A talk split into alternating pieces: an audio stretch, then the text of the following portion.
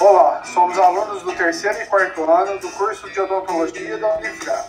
Fazemos parte do estágio Extremucas, que tem como objetivo levar saúde e informação além dos limites da universidade. Neste episódio falaremos sobre odontopediatria com a participação da Stephanie e da Ariane. Olá, Stephanie. Tenho algumas dúvidas sobre as crianças. Quando deve ser a primeira consulta de uma criança ao odontopediatra? Olá, Ariane. O ideal é que antes mesmo do nascimento do bebê, a mãe tenha um pré-natal odontológico, onde terá todo um acompanhamento que visa orientar as gestantes sobre os cuidados com a saúde bucal e sobre o processo de erupção dentária dos bebês. Geralmente, entre 4 e 10 meses, os primeiros dentes começam a aparecer e, consequentemente, percebemos uma irritação do bebê, onde, para aliviar a dor e a coceira, insere objetos na cavidade bucal. O aumento da salivação também é observado. Desde o nascimento até 12 meses de vida, é ideal que os bebês sejam avaliados por um odontopediatra, para que assim pais e responsáveis sejam devidamente orientados sobre a saúde oral dos bebês. Pode haver também uma inter-relação entre médicos e odontopediatras no cuidado da saúde bucal das crianças. Ah, sim. E qual é o creme dental indicado? Deve ser utilizado um creme dental contendo flúor, na concentração de 1.100 ppm, quando houver primeiro dentinho. A quantidade de creme dental para crianças de 0 a 3 anos pode ser comparada com o tamanho de um grão de arroz seco de 3 a 7 anos com grão de arroz cozido e de 8 a 10 anos um grão de ervilha. Quando deve, de, deve iniciar a higienização dos dentes das crianças menores de 3 anos? A partir do aparecimento do primeiro dente no bebê, um adulto deve realizar a limpeza adequada dos dentes pelo menos duas vezes ao dia, com escovas específicas para a idade das crianças. Como deve ser a escova de dente das crianças? Entre três meses e um ano de idade, indica-se a escova mordedor. A escova dental dos bebês, na realidade, deve ser uma espécie de mordedor. Ela deve ser usada a partir do momento que os bebês já tiverem coordenação motora suficiente para segurar objetos aproximadamente três meses a um ano de idade. Na realidade, o mordedor ideal deve ser um estimulador neurosensorial com múltiplas funções como, por exemplo, estimular o desenvolvimento e percepção tátil, auditiva e visual dos bebês, facilitar a erupção dental e ajudar a acalmar. A partir da erupção dental até 6 anos de idade, indica-se a escova infantil. Em conjunto com o mordedor escova, as escovas infantis são indicadas logo após a erupção dos primeiros dentes descidos, entre 5 e 9 meses de vida até o início da erupção dos dentes permanentes, entre 5 ou 6 anos de idade. Essas escovas devem apresentar características específicas, como a presença de uma cabeça pequena e anatômica, cerdas arredondadas e macias, hastes longas, se adapte facilmente às mãos. As escovas infantis devem ser um verdadeiro objeto de desejo, para que as crianças aceitem e realizem a higiene oral de uma forma divertida. Também é fundamental incentivar a escovação desde cedo e, gradativamente, com o amadurecimento, deixar essa tarefa para as crianças realizarem sozinhas.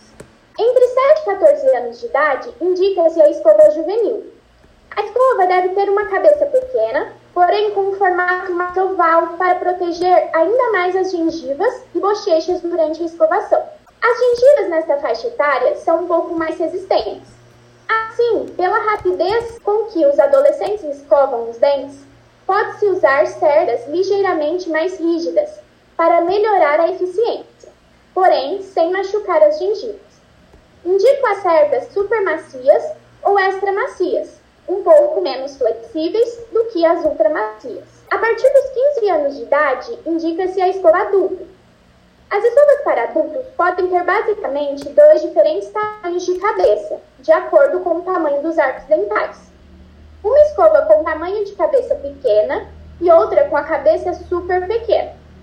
Escovas com cabeças grandes e até mesmo médias não devem ser indicadas, pois tornam o ato da escovação desconfortável e praticamente impossível em áreas de difícil acesso. Nessa fase, a escolha de uma escova com cerdas ultramacias para não machucar as gengivas é fundamental, pois escovas mais duras provocam retração gengival e abrasão do esmalte. Procure sempre escovas que tenham o maior número possível de cerdas ultramacias. Escovas macias de 5 mil cerdas ultramacias e com diâmetro reduzido das cerdas, apenas 0,10 milímetros, alcançam regiões de difícil higienização e regiões dos sulcos gengivais, margem de contorno dos dentes. Você poderia me falar quais são os fatores de risco para a doença cárie? Bom, os fatores de risco para a doença cárie são a ausência dos hábitos de limpeza ou escovação com um dente friso fluoretado, o aleitamento noturno por fórmulas sem higiene após a erupção dos dentes de leite, o consumo de carboidratos, principalmente açucarados, em alta frequência, a ausência de flúor na água de abastecimento e alterações congênitas que afetam a boca ou os dentes. Qual a relação da dieta com a cárie dentária? A cárie dentária pode ser definida como uma desmineralização dos tecidos dentais, podendo causar uma destruição do esmalte, da dentina ou do cemento, pelos ácidos produzidos pela fermentação bacteriana dos carboidratos da dieta, geralmente a sacarose. A desmineralização constante do esmalte leva à formação de uma mancha branca nos dentes, primeira manifestação clínica visível de cárie. Se o processo de desmineralização continuar, a mancha branca poderá evoluir para uma cavidade, que será a cárie. O que eu devo fazer para aliviar a angústia do bebê durante a fase da erupção dental? Todos os recursos existentes são temporários. O bebê deve passar por essa fase da forma mais natural possível. Na prática diária, o mais adequado é oferecer alimentos frios ou gelados, e também de consistência mais dura, e mordedores, que não apresentam risco para os bebês, aqueles que geralmente não rasgam as partes. A mamãe também poderá massagear o local com o dedo ou com uma videira. Em caso de dúvidas, procurar o odontopediatra. Esta é uma fase muito significativa para os pais e para os bebês, sendo que para algumas famílias pode ser angustiante, mas é preciso ter calma, paciência e esperar esta fase passar. Qual é o problema mais encontrado no, no prematuro? Defeitos de desenvolvimento desigual pois o parto prematuro é marcado pela quebra abrupta do processo acelerado de crescimento do último trimestre de gestação. Os tecidos esqueléticos e dentários em formação têm a sequência regular de mineralização perturbada e como os ameloblastos, células que formam os dentes, são extremamente sensíveis, quaisquer insultos sistêmicos ou locais podem interromper a sua função permanente ou temporariamente sendo evidenciados como defeitos de esmalte no dente tecido. Outro fator que provoca esses defeitos são os traumas nos germes dentários em formação, pelas manobras da intubação orotraqueal. E qual é a importância do aleitamento materno para o desenvolvimento da saúde oral? O aleitamento materno é fundamental para o desenvolvimento da cavidade bucal e das estruturas a ela interligadas. Dentre as funções desenvolvidas pelo sistema estomatognático, temos a respiração, sucção, que é a amamentação, deglutição, mastigação, fala e manutenção da postura corporal.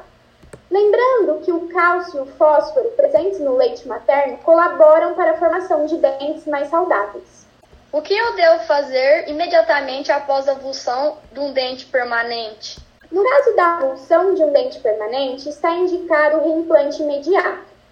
Para isso, é essencial encontrar o dente, segurá-lo pela parte da coroa, lavar em água corrente. Nunca esfregar a raiz. Recolocar o dente dentro do alvéolo, ou seja, no mesmo local que ele ocupava na arcada dentária, imitando a posição dos dentes vizinhos e mantê-lo sob pressão. Em seguida, procurar um odontopediatra para que seja, seja feita a contenção e os acompanhamentos devidos. Quando o reimplante imediato não é possível, colocar o dente num pote com água ou soro fisiológico e levar rapidamente o paciente com o dente hidratado para o dentista. Quanto mais cedo o atendimento odontológico, maiores serão as chances de sucesso do reimplante. O que eu devo fazer imediatamente após a avulsão de um dente descido? Este dente não pode ser reimplantado. A chance de anquilose, ou seja, raiz unir-se ao osso definitivamente, é imensa, e isto causará um defeito no nível ósseo durante o crescimento. Além disso, fará uma barreira à erupção, ou seja, nascimento do dente permanente. Apenas limpe o local com uma gás embebida em água filtrada. Vale a pena ter sempre em casa ou na escola pacotes de gases estéreos na caixinha de primeiros socorros. E leve seu filho ao dentista para checar se houve dano a algum outro dente. Portanto, como dentes de leite não podem ser reimplantados, a criança ficará com um espaço até erupcionar permanente. Que pena! A criança, assim que entender, isso ficará chateada com essa janelinha, principalmente se for em arcada superior, que fica mais evidente. Conforme a idade da criança, o dentista poderá providenciar um aparelhinho remo é, removível com um dentinho provisório, mas muito bem feito e estudado. A criança também pode ter doença gengival, por quê?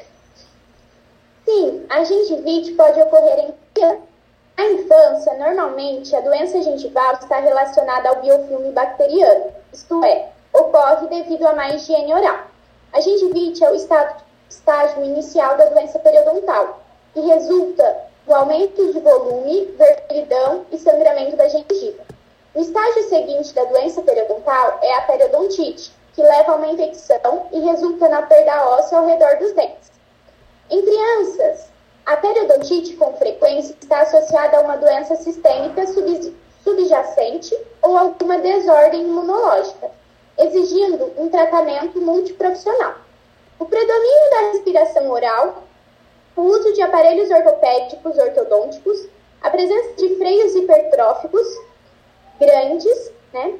o uso de medicamentos como fenitoína, bloqueadores de cálcio imunossupressores e a infecção dentária associados a má higiene oral, podem aumentar as chances de acontecer a gengivite na infância. Ressalta-se ainda que o exame periodontal deve ser realizado como rotina na infância, uma vez que o pronto diagnóstico da doença periodontal favorece o tratamento. Qual é a melhor idade para iniciar o tratamento ortopédico ou ortodôntico?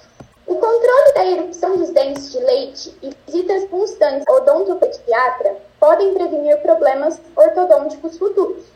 Tão logo se observa qualquer alteração no desenvolvimento dos dentes ou da mordida, a criança deve procurar tratamento, pois desta forma as intervenções serão simples, rápidas e poderão minimizar problemas futuros, facilitando o tratamento na fase dos dentes permanentes. Não há necessidade de que ocorra a troca dos dentes para iniciar o tratamento da maloclusão. O crescimento dos arcos dentários podem ser estimulados desde a tenra idade. Obrigado, pessoal. Esperamos que tenham gostado. Não percam os próximos episódios. Até lá! Música